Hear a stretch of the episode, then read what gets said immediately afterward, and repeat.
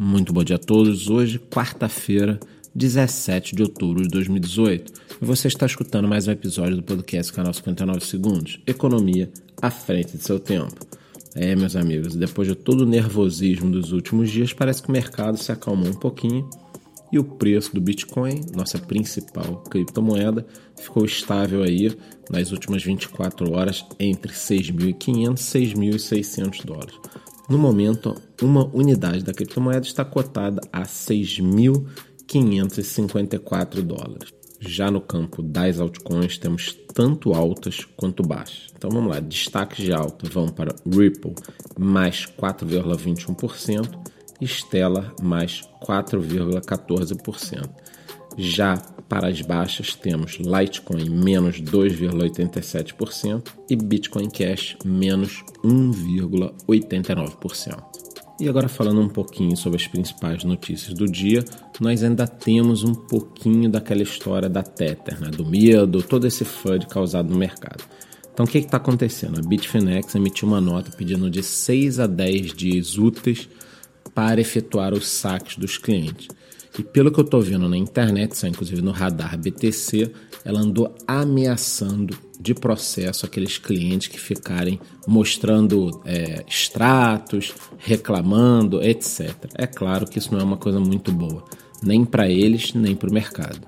Temos aqui também uma clássica entrevista daquelas que o pessoal fica falando o preço toda hora e óbvio que em algum momento eles vão acertar. Então dessa vez foi Joey Krug do Pantera Capital que está otimista em relação à escalabilidade. Então ele acha que o mercado do Bitcoin já avançou em relação à escalabilidade, apesar de ter dúvidas se essa estrutura atual das criptomoedas conseguirá concorrer com redes como Visa e Mastercard. Sendo assim, ele acredita na possibilidade, vejam bem, meus amigos, desse mercado crescer 10 vezes até 2020. É isso mesmo, vou repetir. Ele acredita que o mercado pode multiplicar por 10 até 2020. Oremos, né?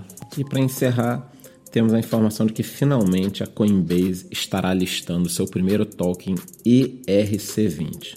A grande escolhida foi a ZeroX, ZRX. Então, finalmente eles estarão listando essa moeda ela já sofreu os impactos, né? então no semanal ela está apresentando uma alta de 30%, enquanto a grande maioria das outras moedas estão apresentando uma baixa, então isso é bem representativo. Agora, só para que você esteja preparado, existem outras moedas que podem ser listadas. Então anote aí na sua listinha, porque vai que acaba sendo um bom momento aí de entrada para quem é holder e está pensando no futuro. Então, a lista das possíveis próximas moedas são Cardano, BAT, Stellar e Zcash. Então fique de olho que essas podem ser listadas aí nos próximos dias, semanas ou meses. Né? E é claro que a gente vai dar aqui em primeira mão essa notícia para vocês. Agora, um outro detalhe: se você acha que a grande alta é quando uma moeda entra na exchange, normalmente não é bem assim, tá? Quando a moeda ganha liquidez, entrando numa exchange dessa, por exemplo, aí é que ela começa um grande rally. Óbvio que isso é a depender dos preços do mercado. Se o mercado está caindo, é óbvio que ela vai cair. Mas quando uma moeda entra numa boa exchange, numa exchange com muitos negócios, a tendência dela a longo prazo, óbvio, é melhorar a liquidez, é apresentar ralis maiores quando o mercado dá essa decolada.